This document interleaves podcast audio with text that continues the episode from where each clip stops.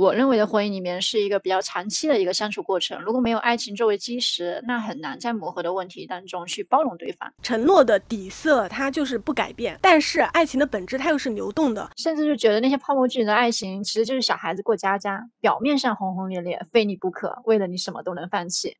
但其实这些都只是爱情的开始，就是你有爱人的能力，也能够被别人所爱，是一件挺好的一个事情。但是爱情肯定不能放在我的第一位。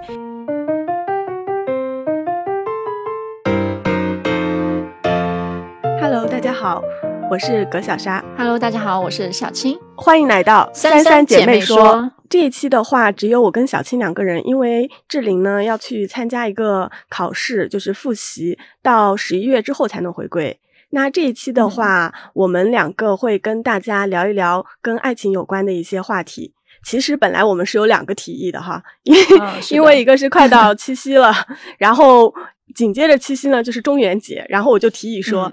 啊，要不然我们就聊一聊，就是跟七夕有关的，跟爱情有关了；要不然我们就聊一期灵异故事之类的。最后就是小青选择了关于爱情这个话题嘛。那我想问一下，你为什么要选择，就是要想跟大家聊一聊关于爱情的事情？嗯，可能是因为我对感情这个话题比较多想说的吧。主要是我第一段感情真的太典型了，就是那种投入了百分之百的感情，然后从开始的甜蜜变到后面的自我怀疑，甚至还有自己无意识的这种自残的行为。就经历了这段感情，再遇到我现在的丈夫，我就感觉比较多可以值得给大家分享的一个个人经验吧。啊，你这之前这个。感情经历不太好，感觉是的，是的。其实我们在讨论就是要聊这个话题之后嘛，我就去搜了一下，因为嗯，我想我也挺想了解，就是当代年轻人他们对待爱情到底大概是一个什么样的态度嘛。然后我就搜的时候看到了优酷之前发布了一个国产青年爱情新趋势，那这个是一份调研报告，就是我当时看完觉得还蛮有意思的，就我们可以先看一下他这份报告的结论，然后好的呀，呃。对，然后我们再看一下相同的问题，我们会怎么选择？那第一个结论的话，就是说，在爱情中的话，女性会比男性更加的人间清醒。男性呢，自认在爱情中他更有团队感，比起为爱牺牲，那女性她更想就是做甄嬛一样的女性。他他的问题就是说，如果在爱情中把自己。伴侣和我们，这个我们的话，就指自己和伴侣之间的一些共同利益，嗯，去做一个排序。那你会怎么排？嗯，如果是我以前的话，我肯定会选伴侣第一。但是我现在的排序应该是自己第一，然后我们第二，伴侣第三吧。因为这样的排序，我会觉得只有先照顾好了自己，才能让就是我们变得更加和谐吧。然后让伴侣少对自己那些迷茫啊、困惑的那种状态摄入其中。然后都能有相对较多的各自空间，我觉得这样的相处应该会更加和谐、更加健康吧。哎，你的这个选项哈，就跟他这个呃调研报告里面的，就是大部分女性的选项是相同的，就是 在这个排序里面，我大于我们大于伴侣，这个是占到了，就是在女性的选项里面是占到了百分之三十六。那男性的话，占比最多的是百分之三十一点五。呃，三十五点一，它的一个排序的话，是我们大于伴侣大于我，就你很难想象，真的，对男女的排排序方式真的是完全不一样。那你呢？嗯呃，如果是我的话，我的排序的话，可能是我们，然后是我，然后是伴侣。嗯，因为我感觉，呃，譬如说像现在结婚的状态的话，那我会觉得，呃，两个人的话就是组成了一个家庭嘛。我觉得家庭利益是要摆在就是第一位的，因为这样子的话，就是大家才会有一个经营同一个。家庭的这样的一个感觉，如果说是把我放在第一位的话，可能如果对方也是把他放在第一位的话，那我觉得我们之间可能就会有很多的矛盾。那如果我们同样是把自己和伴侣的共同利益放在第一位，那我们可能会减少很多的矛盾，因为我们可能会更多的去为呃彼此之间的利益去做一个考虑和衡量，出发角度不太一样。嗯，对，他的出发角度不一样。那还有一个问题是说，从时间。精力、金钱、情绪价值等综合来看，你愿意为伴侣付出多少？A 的话是可以付出全部，伴侣最重要；B 的话是可以付出比较多，为伴侣让步是应该的；C 的话，付出程度可能取决于对方愿意为我付出多少。那 D 选项的话就是不怎么付出，一般情况下 不会为伴侣 改变自己。这个 D 肯定不能选的。嗯，如果以前的话，我肯定会选 A 的，就是肯定要全部付出的。但是现在经历了这么多，我应该是会选 C 吧，因为我现在对感情真的是越来越理性了。你呢，莎莎？嗯，我也是，我也是选 C，真的。嗯，但是你知道吗？就是这个呃调研的话，因为它是分男性、女性去做选项嘛，女性有百分之六十。九点四的女性都会选择 C 选项，就是付出程度可能取决于对方为我们付出多少。但是男性的那个选项就比较有意思了，就是百分之五十四点七，就是超一半的男生是说自己可能会付出比较多，为伴侣让步是应该的。哇，我 感觉这个时候应该为男性鼓个掌啊！对的，就。真的假的？我不太清楚真实的想法吧。我就想说，我我有点是求生欲，求生欲比较强。对，嗯，所以他得出的结论就是说，呃，男生会就是在爱情中更有团队感嘛。就譬如说他们在。第一个问题的时候会把我们排在第一位，然后在第二个问题的时候也是会为伴侣让步这样子的。就是女生的话，现在大家的感情观好像会更加清醒一点，对，更加理性一些。对，然后他还有第二个结论，第二个结论也挺有意思。他第二个结论是说，就是 Z 世代的自卷式爱情，就是不仅卷自己。卷对象还要卷 CP，什么叫做 卷对象啊？因为在报告中间就是有问到嘛，就是在爱情中你更看重哪几点？然后它的选项分别是理解、信任、陪伴、共同语言、共同进步这五项，就是要做一个排序。那在八零和八五后的排序里面，共同进步这个选项其实是排在最末位的。呃，到九零后的时候，然后那个共同进步这个选项是排到了第四位，然后再到九五和零零后。共同进步这件事情分别是排在了第一位和第二位，所以这就意味着九五后和零零后他们更倾向于就是找那种队友性质的那种对象，对，就大家能够一起进步、一起成长。就是如果这五个排序给你的话，你会怎么排？我应该是理解第一吧，然后共同语言第二，信任第三，陪伴第四，共同进步第五吧。我感觉跟前面说的那个八零后和八五后的 共同进步这个选项排在最末是一样的。嗯，因为现在这个排序就是刚好跟我和我老公现在的状态的一个，嗯，就是排序是差不多的，就是我们俩相对现在相处还是在一个比较舒适的一个状态吧，就是这样子的一个排序。啊，然后如果给我选的话，其实我可能就是共同进步也不会在我的前前几位。对。就我们可能真的是典型的那种八零后、八五后的那种想法，就是我们刚刚在说他们卷自己嘛，卷对象，然后还有卷 CP，就是在 对，就是在调查追剧磕 CP 这件事情的时候，就是就会问到说，呃，什么样的那种 CP 是大家更认同、更喜欢的嘛？就是势均力敌和互相拯救，就是这个 CP 这两个 CP 选项是最高的。嗯。就大家现在都喜欢看那种势均力敌的爱情，再也不想看那种就是小白花。啊，对对，我也不喜欢看。就是感觉现在能感受到，就是社会的价值观也有一些改变，就是大家对感情的看法也不太一样了。第三个的话是，嗯，Z 世代的爱情社恐社恐症，就是在对待，就是对前任是属于那种社牛状态。对你的 crush 的对象的话，就是一个社恐状态。那像零零后，他更倾向在前任面前蹦迪，和前任做朋友，却在 crush 的对象面前装死，只心动不行动。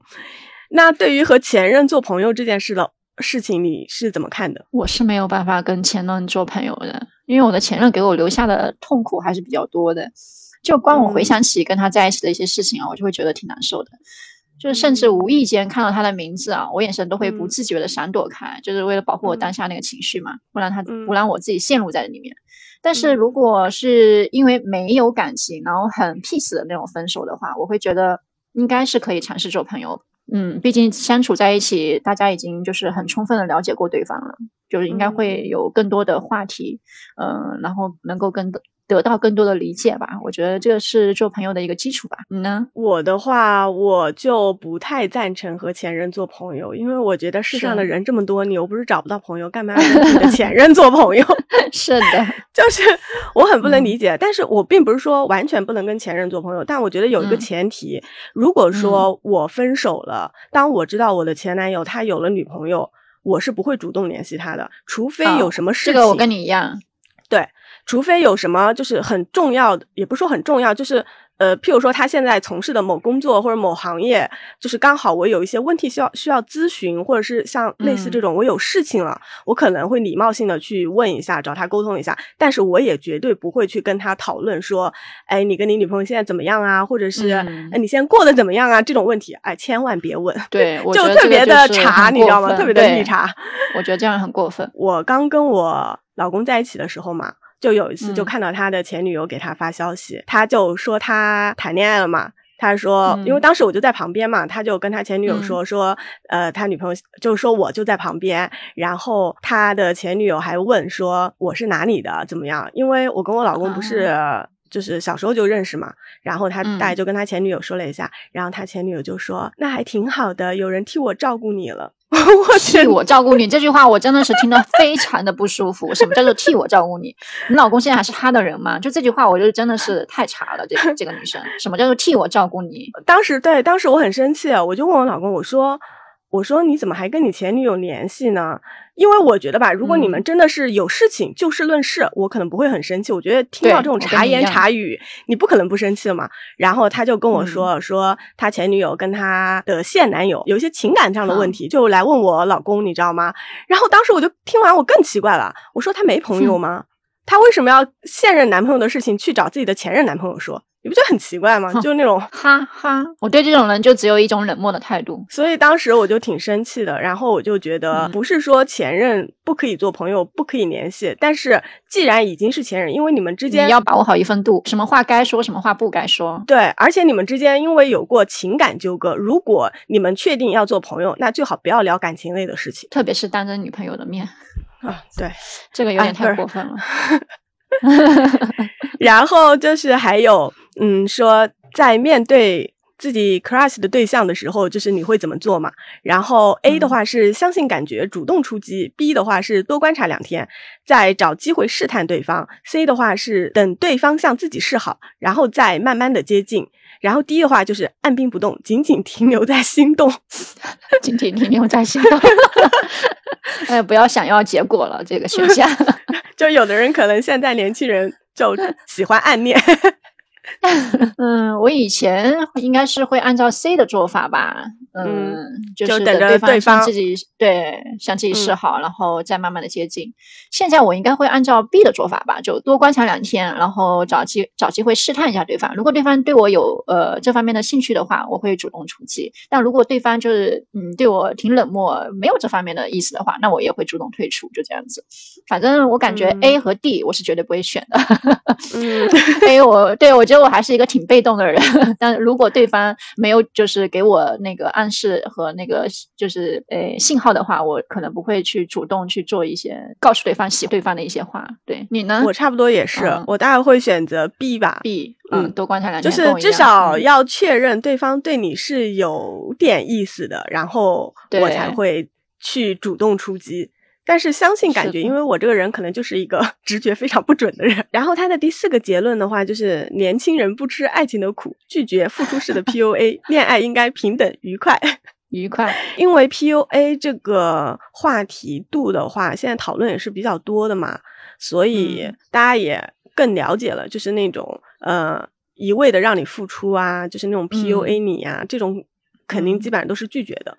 然后像第五个结论的话，就是当代年轻人在恋综上上网课，就 就是一边看恋综 一边学习别人的爱情观。我。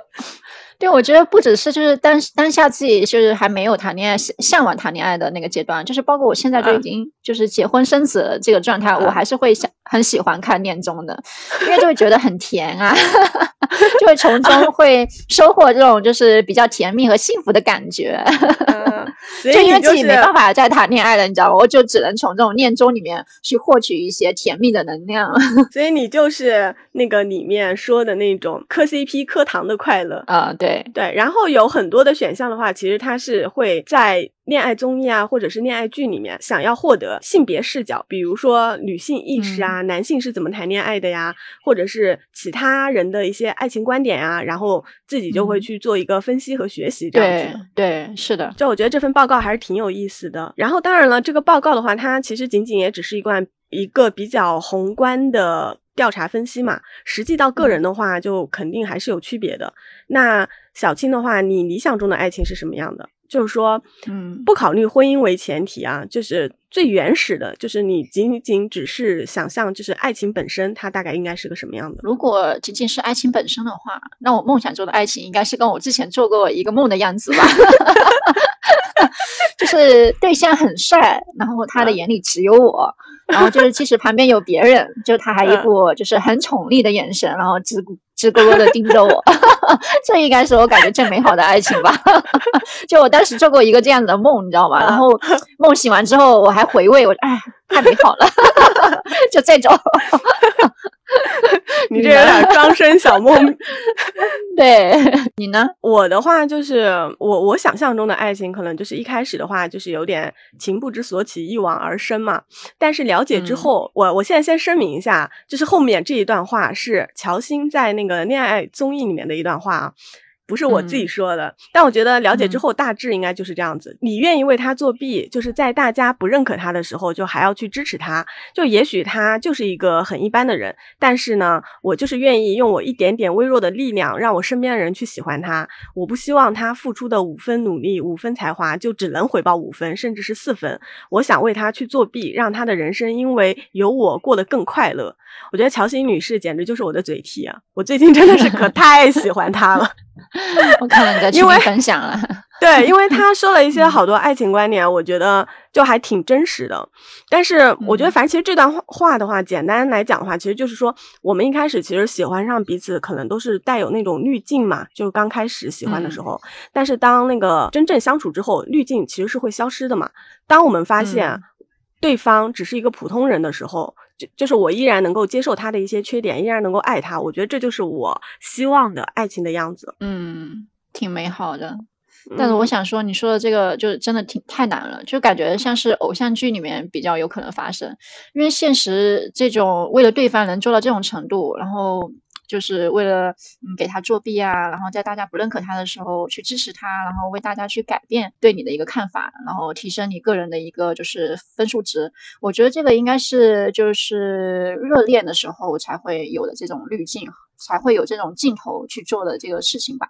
我觉得就是等到这个镜头真的过了，恢复正常交往的节奏的时候，我感觉不会再有那么多精力和动力去做这样的事情啊。对，这只是就是我希望说爱情它是这个样子，但是是是，我们就在不考虑现实的前提下嘛，就是我只是这样希望。但是我也有想说，你觉得刚刚这段话好像听起来觉得很难，但是你有没有想过，有很多女孩子之间的友情，其实它是可以做到这一点的。是的。是对啊，有很多关系特别好，是真正的那种好好姐妹、好闺蜜的。她真的就是，哪怕这件事情是你做错了，她也会站在你的角度，就是替你考虑。然后，哪怕回到家里面，私底下两个人，她在告诉你说：“哎，这件事你做的不对。”但是在外人面前，她一定是维护你的。就很多女性之间的友谊是可以做到这样子的，为什么爱情不可以呢？确实是，哎，也有可能只是我没有遇到这样子美好的爱情吧。对，是。那在你的印象中，有没有就是一段就是觉得特别好，或者是特别不好的情感经历，可以跟我们分享一下？这段感情的话，最深的就是我结婚的上一段。第一段算是第一段正式交往的恋情吧，嗯，还是一段异地恋。就是说起来，嗯，这段故事还挺长的，可能你们要好好耐心的听一下，就是事情挺多的。嗯，就我们俩刚开始认识是通过闺蜜和她老公认识的，然后那个时候我在上海，她在深圳。就先开始的时候，我们是手机聊了一段时间。然后他声音也不错，唱歌也很好听，然后加上我闺蜜说他长得很帅，然后我就开始有了滤镜嘛。然后接着就是呃，我跟闺蜜去香港，然后她作陪嘛，然后那个时候是我们第一次见面，那时候都比较害羞。嗯嗯，但是他就是让我发现他口中说他跟我说不抽烟不喝酒，但是却躲在那个巷子里面抽烟，让我发现了嘛。然后他当时就很紧张，看到我发现他在抽烟就很紧张，然后就突然间拿掉了手里的烟，然后藏在身后。然后因为第一次见面嘛，我当时也觉得抽烟也不是一件很大的事情，只是我个人比较讨厌烟味。然后我之前跟他说过，所以他就谎称他不抽烟。然后后来我就说，想在你面前。对，维护一个好 有个好印象，对的，对对对，嗯。然后后来我就说没事，你抽吧。然后我就站在那个风的反向跟他聊天嘛。然后闺蜜就让我们一起拍照，我没有吭声。我本来想说看看她什么反应，然后结果她说哦，呃，算了吧什么的。然后后面我看他说算了，我就说哎，呃，不用拍了吧。因为我那当时其实也有点就是，嗯，看他就是没有想要拍的意思，我我也不是特别开心，然后我就拒绝了嘛。然后后来就是我们在那个坐在一起聊天，背对背坐着的时候，然后我闺蜜就帮我们就是拍了一张合照，然后结果就是等我们就是回下回去，然后我私下就偷偷去问我闺蜜要这张照片，然后我闺蜜就说。你们俩怎么都这样？叫你们拍的时候不拍，现在又来问我要照片，然 后 我就啊，我说他也问你要照片了吗？然后他说是啊，你们俩真的是，然后我就知道哦，原来他也其实嗯挺在意的，有意思，对对对，然后心里还挺开心的。然后就后来就是一直在聊着嘛，然后后面就有一次他来上海看我，在上海待了几天，然后有一次我们说要出去吃饭，我就说先去那个餐厅点菜等他嘛。然后结果在那边等了好几个小时都没来，然后后面我就一个人吃完，然后打包回去给呃送到他那个酒店住的那个酒店去嘛。然后当时其实挺生气的，我想说第一次约会你就这样子放我鸽子吗？然后后面回到酒店他就一直在赔礼道歉，他就说他接了一个客户电话，然后就一直挂不掉，然后就说耽误了出门吃饭什么的。然后我就心想，哎，算了算了，没事，嗯，工作比较重要吧。因为他当时是自己一个人开了个工作室嘛，然后就是这方面的生意他可能会比较在意一些。然后我们一起出去玩，在公交车上，他看我那个鞋带闪了嘛，然后就蹲下来帮我系鞋带。然后公交车上的人都看着他，他也不觉得丢脸。我当时心里就是还挺感动的。然后再后来，我们就一起去了那个我闺蜜她老公的老家玩，然后就在一起呃住了酒店。她当时听我跟我闺蜜聊天，说忘记带皮筋了嘛。然后她就在我跟我闺蜜聊天的时候，就偷偷下去买那个皮筋了。但是发现楼下并没有扎头发的皮筋，你知道吗？然后就去下去买了一根那个，就是我们做衣服的那种圆橡筋，就裤腰带的那种 圆橡筋，你知道吗？就买了一根那个回来。然后我当时就觉得很很搞笑哈，但是觉得他挺可爱的，就是是挺搞笑的。对，就挺高大的一个人，然后又酷酷的做这么傻傻的事情。嗯，哎，然后后面我就异地谈了大半年吧。后面就是有一件事情，我是差点跟他分手，就是因为他谈了之前谈了一个七年多快八年的女朋友，突然回国，然后呃跟他说见一面，然后他就赴约了去了去了去跟他们见，但是他那个时候也是呃他女朋友跟他一家人嗯在一起跟他一起见面，因为他那个时候跟他谈的时候，他们家人都还挺。关照他的嘛，所以他就去了。但后面就是这件事情被我知道，我就很生气嘛，然后我就不想接他电话。我跟你说，要是我，我也很生气啊！我觉得对呀，就就有一点搞得好像他们是一家人一样那种。对对，所以说分手之后最好不要跟什么前女友、前男友联系了。除非真的有什么人生紧急大事，这种见面有什么好见的？是的，然后我就那段时间我就很生气，我就不接他电话嘛，然后就狂打电话，然后后面就是我因为我不接嘛，然后就打打到我那个闺蜜的电话里面，然后就跟我解释了半天，然后后来也是因为当时就太喜欢他了，然后就心软嘛。就原谅了他，然后后面就是因为我在上海那个公司因为变动要解散了，然后刚好说要不我就去深圳发展好了，他不是在深圳嘛，然后一个是因为可以跟他在一起，二是因为深圳离我家比较近，然后我就是跟他说了，我但刚开始我跟他说，嗯，要过去的时候，他还劝我说想清楚再说再过去，我怕我后悔什么的，然后我就跟他解释，我说不只是因为他，我说我还想离家近一点嘛。然后后来，因为他跟那个朋友合伙租了一间办公室，想说一起办公嘛。但是他晚上就是也想住在那边。他合作的那个朋友，那几个朋友都是女生，只有他和另外两个是男生。但是跟他们合作的，就是合租的都是那几个女生，就不太放心。我想说，你们白天在一起工作没有问题，但是晚上在那边住，我觉得我又不太舒服，我心里不太舒服。说话说实话，我也觉得，我觉得有对象的人在做事情之前一定要有点分寸。是的，我就跟他说了嘛，后面他就是也没有跟他们在合租，就没有跟他们合租那个办公室。然后他朋友就很生气嘛，就闹得不愉快。然后他那几个女性朋友就从那个时候就开始对我有意见吧，就挺反感我的，觉得我一来就把这件事情搞黄了嘛。可是我觉得那几个女生也很奇怪诶，人家女朋友从外地来刚来，难道你们不是应该支持？对，就是他们在一起吗？是的，我当时我还跟他说，我说如果换作是我的好朋友，知道我男朋友要过来什么之类的，他们肯定会理解我，会支持我。所以就是在他那边，我就觉得他这个朋友，我觉得这几个朋友的分寸感也比较差。再后来，我就呃去他们家见他爸爸，还有他阿姨。他其实是个单亲家庭。然后我开始跟他在一起，知道这件事情的时候，就是还挺同情他的。后面嗯，就去他做客的时候，他爸爸就是开始也做了一些好吃的给我们吃。然后第二天，他爸爸就开始指挥我做事情。就是开始的时候是说啊，小新你去外面收下衣服，好像要下雨了什么之类。然后就是开始做饭。然后我男朋友听到这些，就是看到他爸爸指挥我做事情，就是感觉就当着我就感觉有点过分嘛，就当着我的面就是呃说了他爸爸，然后让他爸爸不要这样子。然后后面嗯，我就怕他们俩吵起来嘛，因为他之前跟我说过，他跟他爸爸关系不是很好。然后我就想说，哎呀，我能做我就先做做一点吧，毕竟他家里也没有一个女人嘛。然后后面就是慢慢的就是越做越多，后面他爸爸使唤的也很习惯了，你知道吗？然后后面我就开始做的多了嘛，我就开始觉得有点委屈了，因为我毕竟还只是他女朋友，我又没有对，还没结婚呢。然后有一次，他说他爸爸说晚上要做什么什么菜，然后我就知道他在暗示我要去做菜，但我那个时候就已经有了就是抵触的情绪了，然后我就故意装作没听到嘛。然后后面就是我男朋友就觉得他爸爸做的有点过分，然后加上他跟他爸爸确实长时间相处在一起不是特别和谐，然后后面我们就提早去回深圳了嘛，因为他们家在广州。嗯，然后回去的路上他就说，嗯，哎，在我家这一天你是不是觉得比较委屈什么的？我说还好。嗯，我觉得你爸爸就是也做了一些好吃的招待我们什么，我觉得还可以。然后后面他就说那我说实话嘛，那我想说，嗯，这样说实话，那我就把自己真的就是感受到委屈，对，感受到的委屈，呃，说给他。然后后面也说了，就是呃，他爸爸就是最后让我去做饭，但是我不想去做，然后就装作没听到的这件事情跟他说了，然后。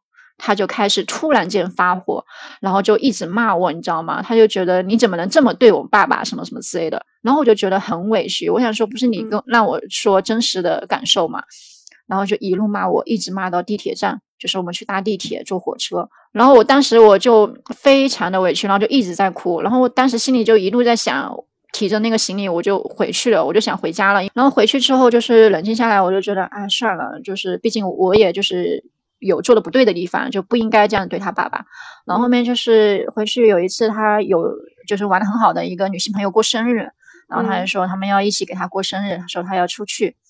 然后他说他们以前都是一直这样给对方过生日的嘛，然后他也没带我，也没有想要带我，然后我也没有说啊你要带上我什么的。我想说他既然不想带我，我也不去了，省得还要受他朋友的那个人眼什么的。然后就是在他出门的前一刻，然后就突然间说了一句，我说。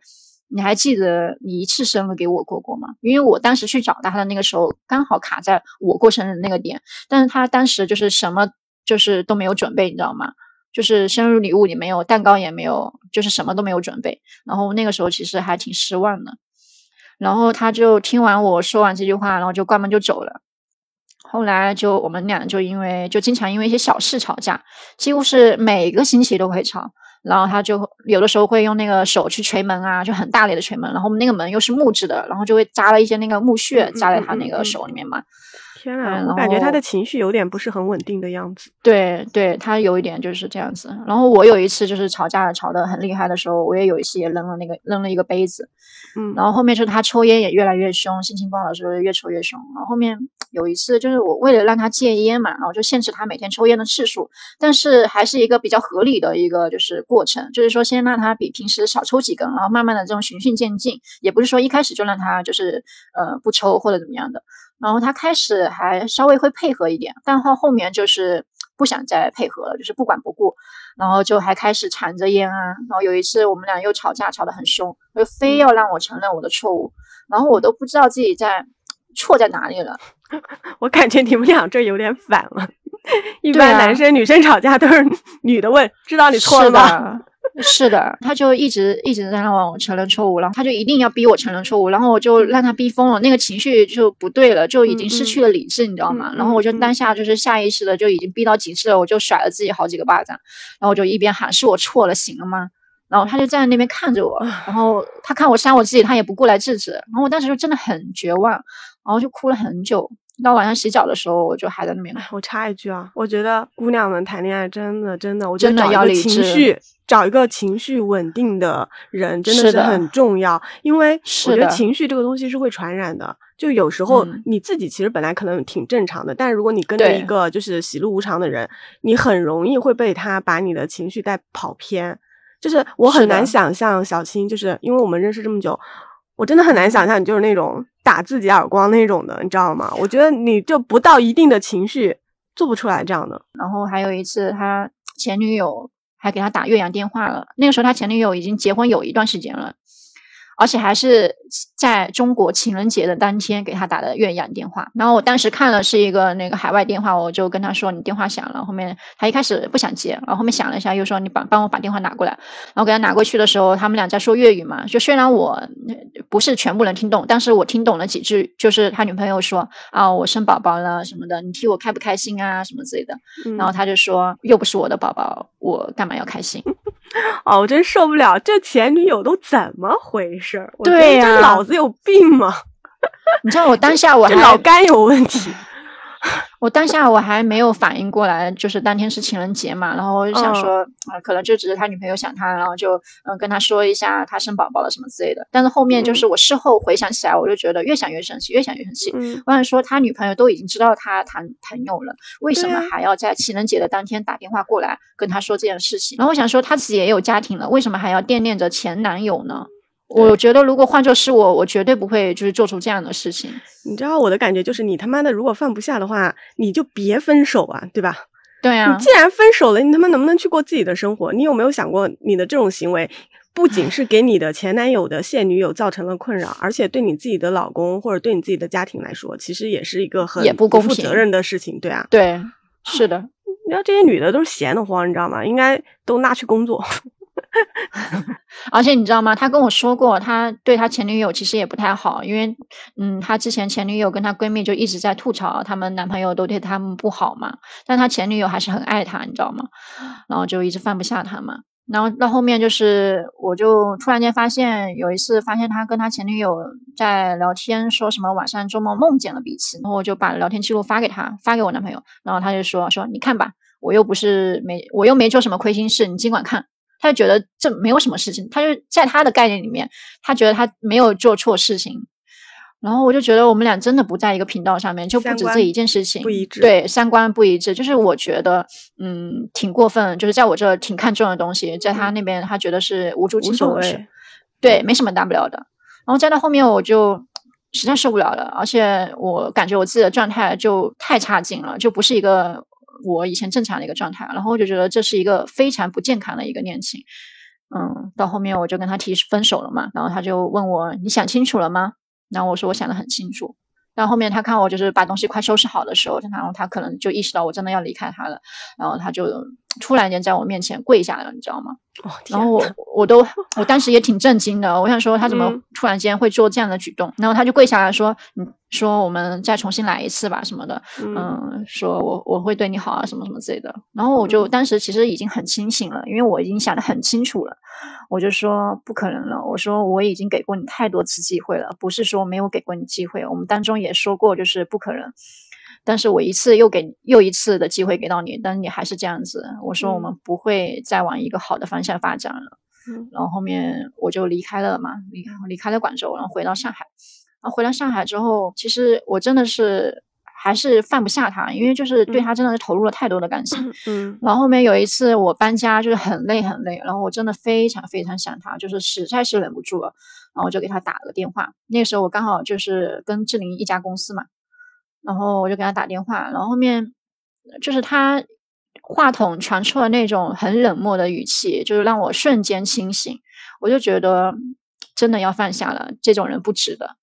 然后到后面，我就慢慢的、慢慢的就是让自己就是过渡了一段很长的时间。就是我跟志玲上班的时候，在公司里面的状态，我是很是很正常的一个人，就跟他们说有说有笑，然后工作也很正常。就虽然平时加班什么的，但我觉得还挺开心的，跟他们在一起相处。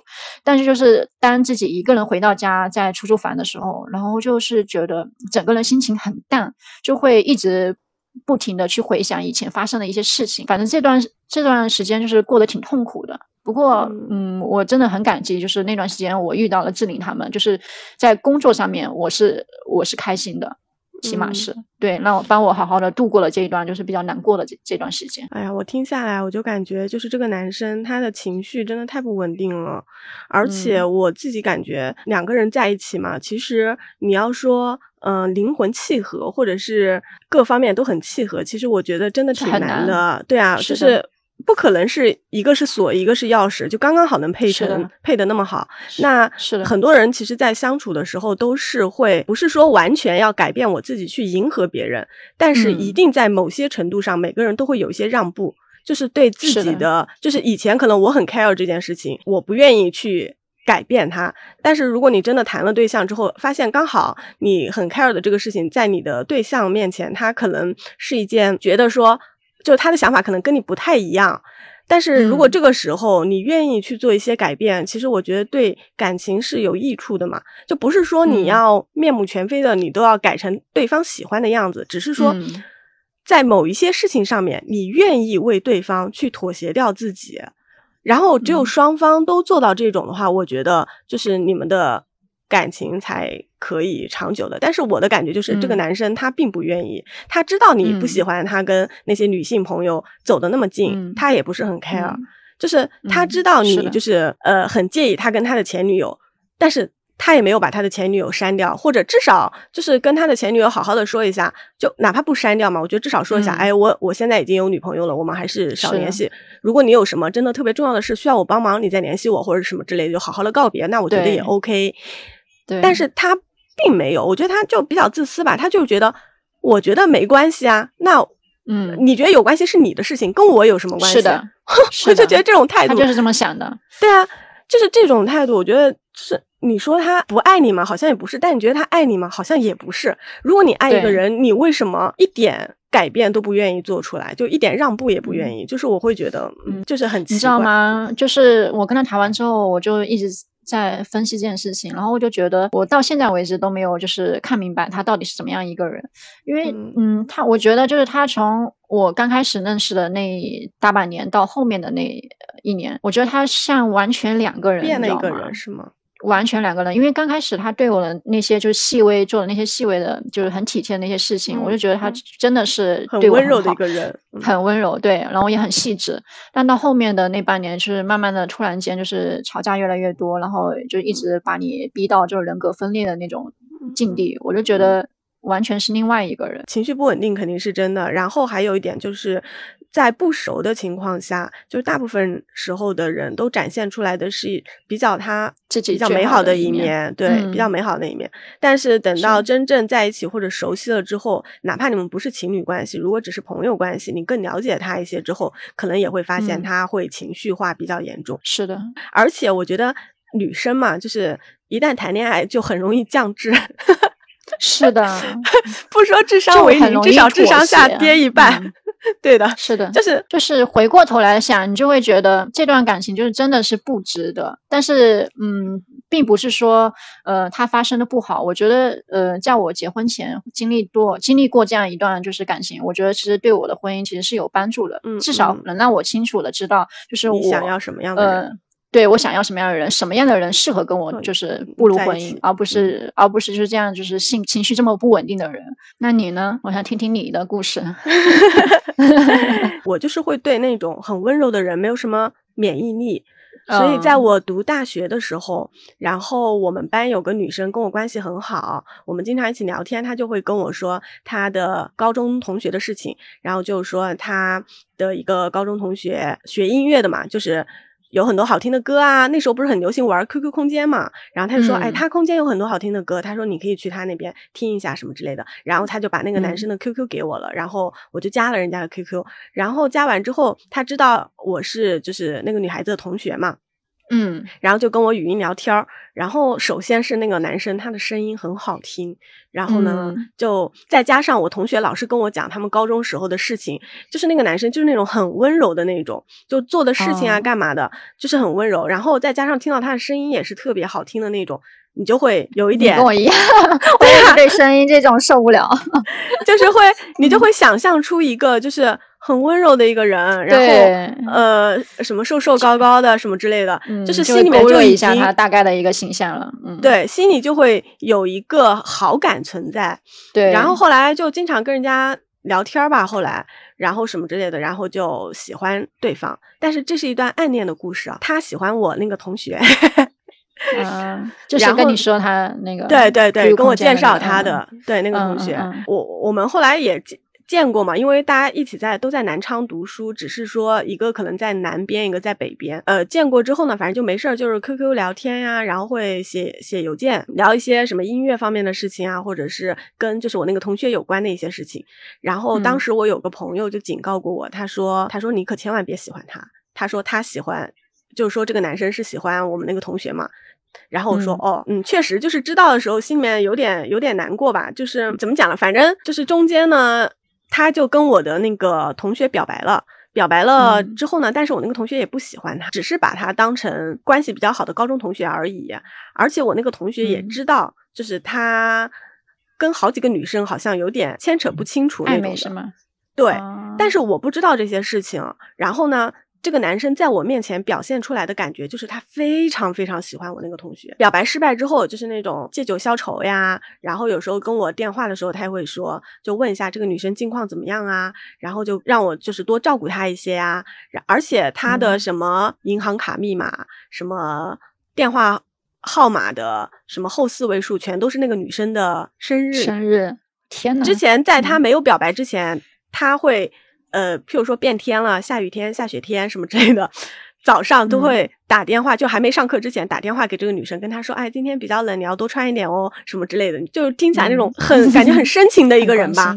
对对，就非常关心他。虽然他虽然人家不喜欢我，但是就是你会觉得，嗯，这个人真的很好，他只是不喜欢我而已，对吗？你就有这种感觉，就就让我对他的那种滤镜更深一层。中间我们也有过，就是一些像普通朋友一样的，跟呃其他的朋友一起见面呀、吃饭呀，但是就是他喜欢那个女生，反正都不会去的。再然后毕业之后，反正就断联了吧。然后后来又过了几年，工作之后，然后他又加了我的。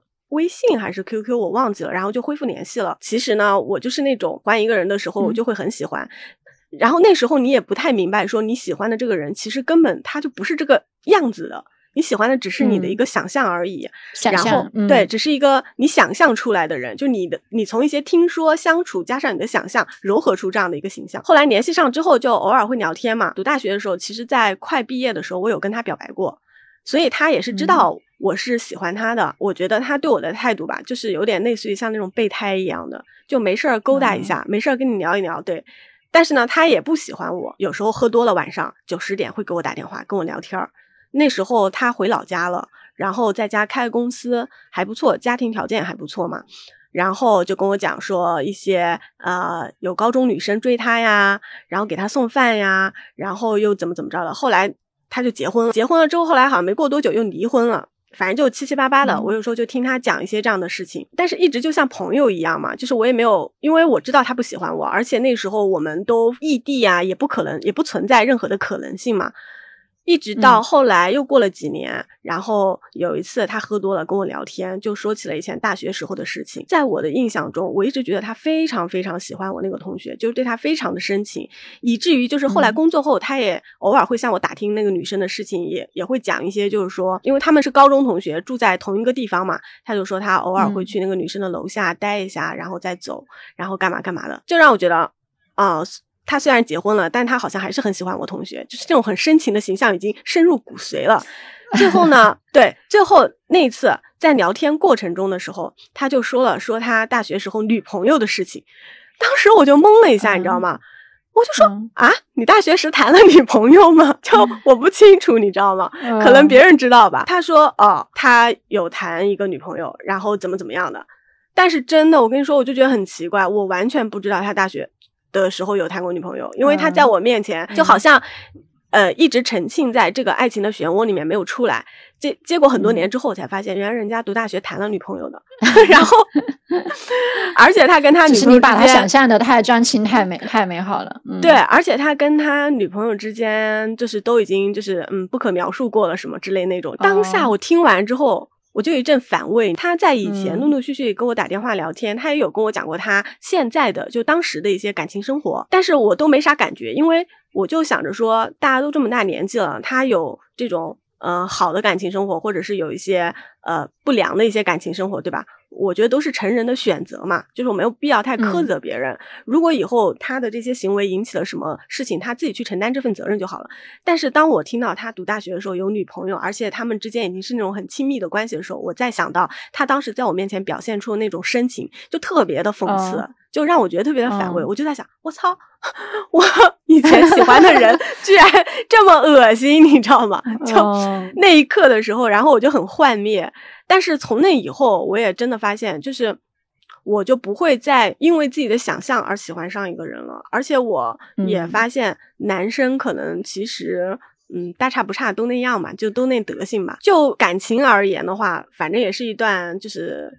暗恋嘛，就对我来讲也没有什么特别好或者不好，但是我觉得结果对我而言的话，我觉得还是一件比较好的事情，因为从那件事情之后，我就知道了，就是你以为的或者你想象的，绝对都是假的。你 任何一个男生，你稍微对他多了解一下，你就会发现，就是。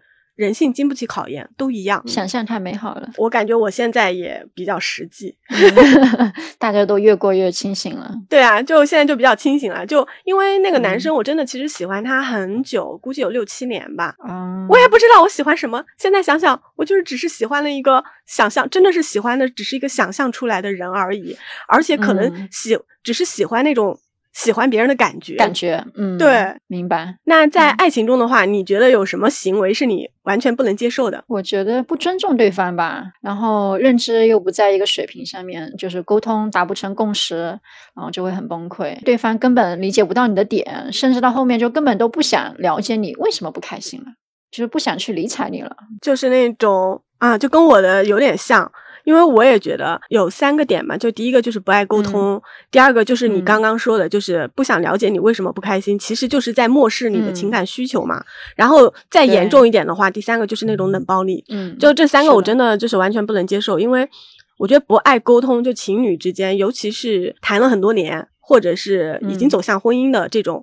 感情，如果你不沟通的话，就彼此之间对未来都没有什么很明确的规划，对的，你就会没有什么安全感，你就会觉得啊，这个人真的是要跟我共度一生吗？我们未来真的会在一起吗？但是我们从来不沟通关于未来的事情。就特别没有安全感，就感觉过一天是一天。我觉得看不到希望，看不到什么未来。然后第二个就是漠视你的情感需求，就是所有他做的都是在自己的意愿前提之下。一旦就是我们彼此的需求有冲突的时候，需要就是对方让步，然后对方就装聋作哑了。然后我觉得这个也挺折磨人的。是的，你开心不开心，他都不想了解了。我觉得这个感情差不多也快要走到头了。然后冷暴力的话，我觉得就更加无耻吧，就是不分手。然后也不联系，就是冷暴力你，嗯，就你发十条信息，可能回你一条，而且可能就回个嗯，就就是我觉得一个大男人，就是当他连分手的时候都不能体面的说。我觉得这时候我就很想送他一首歌，山什么男人，山什么男人，对的，就是我觉得这几种就是我现在真的接受不了的。那我们现在就是都结婚了嘛，然后你觉得爱情就是呃这些经历从恋爱到婚姻，你觉得呃发生哪些变化呢？之前我们不是有谈到说那个我们就是不谈现实的话，我们的爱情观是什么样的吗？其实就那也只是一个。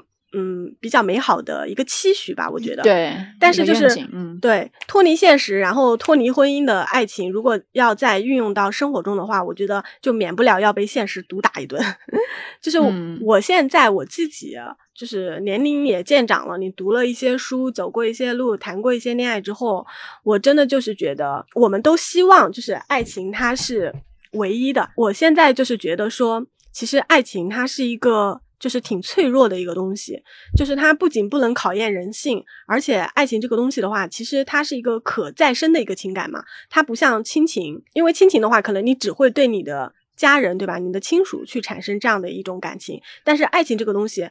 它是具有很强的一个流动性的，嗯，在产生的初期的话，其实它会莫名其妙的，就你突然会对一个人的某一个点，你就突然心动了。了解之后，慢慢的经过一些时间的锤炼之后，它可能会幻灭，可能会枯竭，也有可能会消失。但是如果有一天你再遇到一个人，遇到一个跟你比较合拍，或者是比较出色的一个人，你又会产生新的情感、新的爱情。所以我觉得爱情它也不具备唯一性嘛。如果就是说，在爱情里面，你一味的要去追求唯一，还有承诺这些东西，我觉得注定肯定是会失望的。因为承诺的底色，它就是不改变，就是我说出了这句话，就是我的承诺，那我就不变嘛。但是爱情的本质，它又是流动的，所以说，在爱情里面的承诺，也许当下那一刻，就是我相信，就是你谈恋爱的时候，你承诺的事情，当下那一刻你是真心的，它也是真实的，但是就不要去追求时效性。因为你希望这个承诺能够一直这么下去，那如果爱情它的流动就它过了，那这个承诺其实基本上也就不算数了。所以你就不要追求时效性了。而且婚姻这个东西呢，它它很多时候其实是始于爱情的，对吧？因为相互喜欢呀，谈了恋爱呀，最终走进了婚姻。但是我觉得婚姻更重要的是，它具备一个契约精神。然后婚姻里面的爱情就有的话，当然是最好的，就是锦上添花。但是也有很多人的婚姻里，可能爱情慢慢的转化成友情了，呃，转化成亲情了，对，或者 哥们是吧？对，你好，你是我的姐妹，我是你的哥们儿。嗯，对，大概我觉得现在，嗯，我的爱情观就是这样子，我就觉得这个东西有就好，没有的话，对。你可能会对别人也不 强求，嗯，那你呢？嗯，我现在应该是对爱情的认知更清晰了吧，就不再相信那些泡沫剧里的那些情节了，甚至就觉得那些泡沫剧里的爱情其实就是小孩子过家家，表面上轰轰烈烈，非你不可，为了你什么都能放弃，但其实这些都只是爱情的开始，甚至现实生活中不会遇到几个就是能够做到份上这这个份上的，然后。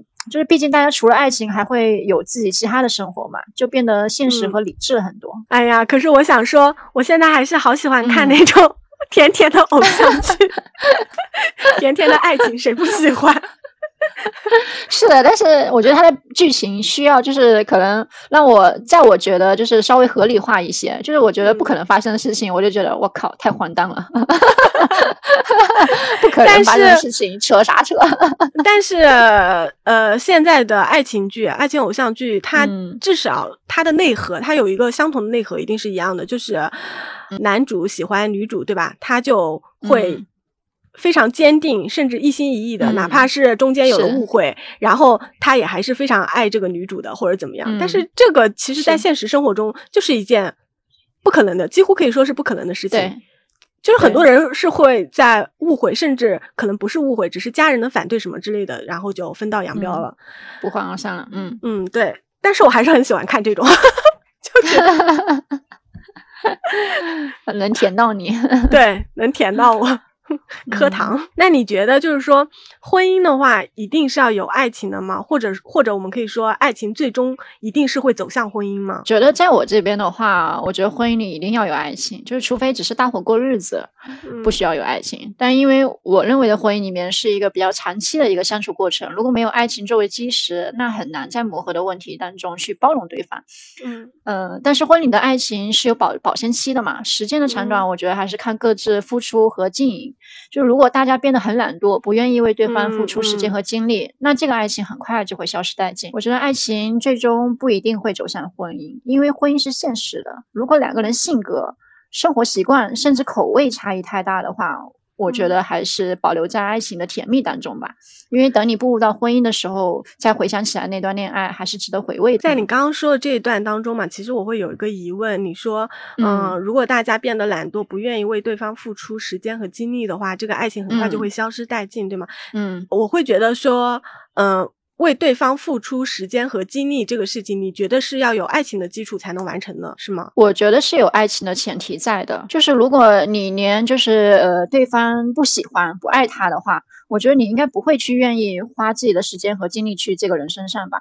除非他是你的亲人，在呃婚姻的当过程当中，你这个爱情是变成了亲情，但。就是还是会为对方去付出这个精力的。对，其实我就是想说的，就是这个问题。其实有很多时候，嗯，可能婚姻进行到一定的时间或者是期限的时候，他可能爱情已经转变成亲情了。但是我们为什么说婚姻需要契约精神？因为有契约精神的人，他才会即使没有爱情了，他依然可以愿意为这个家庭，对，为。对方为孩子去付出时间和精力，去呃两个人共同经营这个家的这个概念吧。是的，但就是这两个感觉是不一样的，爱情跟亲情就是相处的一个状态和感觉。对，是。那你呢？你认为的婚姻里面一定要有爱情吗？我觉得就像刚刚说的，就是。爱情在婚姻里面扮演着那种锦上添花的一个角色，就是没有爱情的话，我觉得也不是完全不行吧。因为现实中就是很多的婚姻的走向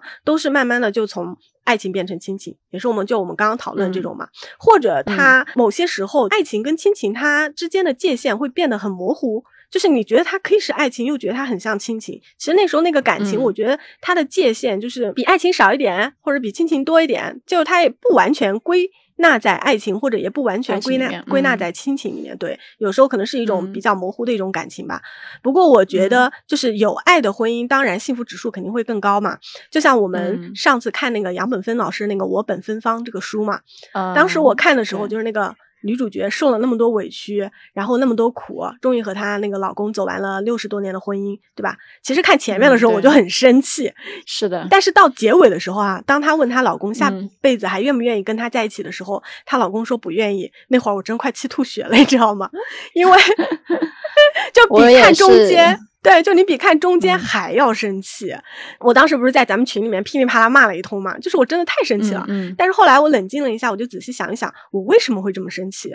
因为我就发现，就是书里的这一段婚姻哈，这个男的就是特别的自私自利、冷漠无情。女主在整个婚姻中，她的付出和委屈肯定是比这个男的要多得多的。然后在结尾的时候。她的老公如果说的是我愿意，那我觉得回首这一生，你付出的这些委屈啊也好，或者是吃了那么多的苦也好，你至少会觉得是值得，你会觉得平衡一点吧？对，至少你换回了一些爱吧。即使他不是爱，他说我愿意，可能只是感恩你在婚姻中付出了这么多，至少你换回了一些感恩，对吗？但是结果她老公说他不 愿意。我真的就是觉得她老公这个回答，就是把这一段长达六十年婚姻的一个本质给揭开了，就啥都没有，你知道吗？就是这个男的又自私自利，然后也不愿意提供爱，然后也没有婚姻该有的契约精神，所以就是让我气到吐血。而且我觉得段婚姻吧，如果没有爱，但是他至少得有契约精神，不然的话，就啥都不想出的那种人就得赶紧离婚，千万不要耽误对方独自美丽。嗯，所以我觉得。爱情最终也不一定会走向婚姻，可能就是还没到婚姻就散了。那像你说的那个我本芬芳哦，就是后面说她老公说不愿意跟她再重新过过一生，但是后面我看了那个，就是有别人评论说她老公有可能是因为觉得这一辈子他让他老婆过得太苦了，所以不想下辈子再跟他在一起，让他遭受这一生的痛苦。但是，嗯，虽然我能理解这么一个解释啊，但是我觉得她老公是就是说的这句话，当下这真。真的是让他老婆真的是太失望了，就是已经经历了那么多痛苦，想什么呢？姐妹，不要给自己那么美好的幻想，还去替别人解释什么不想他过得太苦。不不不不，他我觉得我觉得作者会留这个空间给读者去想象。我觉得我我们应该支持就不同的声音去想象他。就是因为她老公本身回答这个话是比较简短的，他还是会有他自己的一个就是呃其他的想法在当中的。但是虽然说有这个可能，但是我还是不认同他对他老婆说的这句话，因为这句话我觉得对他老婆就是压死他最后的一根稻草。我觉得还是就是非常失望的。对我跟你的一个看法其实是一样的，只不过我阐述了一个就是不同的读者对他这句话可能会有不同的一个理解。嗯，这个一个想法，对。我我想说的就是我不认同这个理解，我觉得这个理解就是有一点就是呃给对方也是在给自己就是强加做出一种解释。因为我觉得他整本书的利益是什么？我觉得他整本书的利益就是说，婚姻是需要运气的，就像他的书的封面说的一样，婚姻是需要运气的。他可能并不是指向幸福，而是使人心醉。他整本书的想要表达的，其实就是说，你可能会遇到一个别人眼中觉得很完美的一段感情。你看，他俩都六十多年了，这都是什么钻石婚了，是吗？但实际他们俩之间根本就没有爱情。过得不幸福，对对，这一生就是这么过去了。所以他这本书叫是的，我本芬芳也是指女生女性，她在这种呃婚姻里面也好，或者是生活里面也好，就是从灰烬里面开出花朵，在角落里面绽放芬芳，都是他。自己一个人的事情，所以我就不太认同那个读者的观点。但是我对呃我不认同，但是我也能理解他，就是希望往好一点的方，不是他希望往好的好一点的方向去想嘛。就像我刚刚说的，如果他回答是愿意的话，我们心里会平衡一点。就是我我去理解他这个不愿意，其实是他已经知道他自己错了，其实认识到自己的一个冷漠，所以我们的心里会平衡一点，因为我们都不愿意承认一段六十多年的婚姻一点爱情都没有。这太残酷了，我觉得，因为当你如果说你四十岁的时候，你们没你们的婚姻里面没有爱情了，你们选择离婚，你可以重新再找，对吗？当你八十多岁，你快九十岁的时候，怎么样？我离婚了，我我我能怎样？我还能重新再去寻找爱情吗？就是真的是一件很残酷的事情，所以我也挺能理解他那种想法，但是我就不太认同。所以，爱情对你来说重要吗？就是如果说爱情是。有一个占比的，在你人生中的话，那它大概是占多少？嗯，我觉得，呃，以前的话，我觉得爱情在我这边会占到百分之六十，因为我以前挺渴望，就是能得到一一段就是纯粹比较真挚的爱情。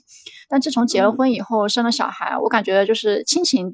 在在我这边的占比会高过于爱情，可能亲情会有百分之五十，百分呃那个爱情就只有百分之三十，还有友情占了百分之二十。我觉得朋友也很重要，所以这么一看，好像我是一个挺重色轻友的人，友情是百分之二十，是最低的一个占比。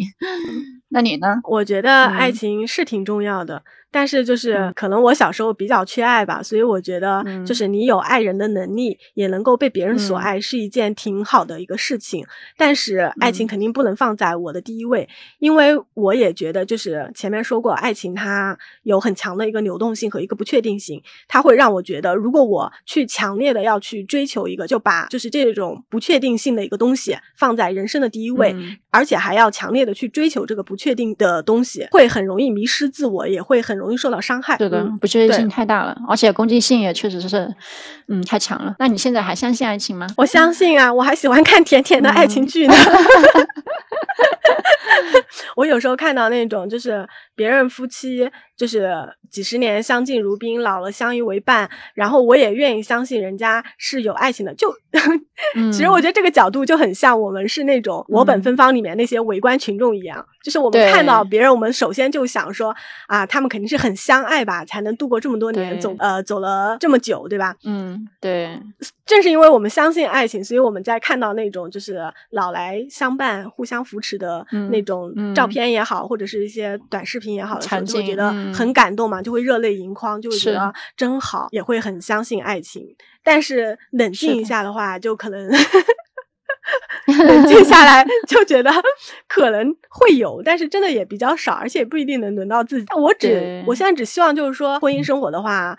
爱情能有个百分之二十到三十，然后剩下的就是亲情能占个百分之三十四十，剩下的百分之二三十可能就是彼此间的一个契约精神去维持这段婚姻，我觉得就已经是非常完美的一个状态了。嗯，是的。你呢？你还相信爱情吗？我也肯定是还相信爱情呀，没有相信，不相信爱情的话，那生活就是真的是索然无味了。只不过就是我觉得相信，呃，就是爱情的话，它嗯确实是不会太长久，比起亲情的话，亲情的时间会更长久，来的也更稳定。一些吧，那我们这期节目就到到此结束了。那希望大家在那个美好的七夕能找到自己就是心仪的一些心仪的一些爱情啊，然后呃好的一些愿景啊，然后呃让自己过上一些比较幸福甜蜜的一些时刻吧。我想说，虽然我们谈了这么多关于爱情的事情嘛，这也只是我们两个彼此之间的一个看法。那我相信生活中有一些朋友可能。他就是会追求爱情。那我觉得，如果你是一个只追求爱情的人的话，你也可以选择不结婚，只恋爱。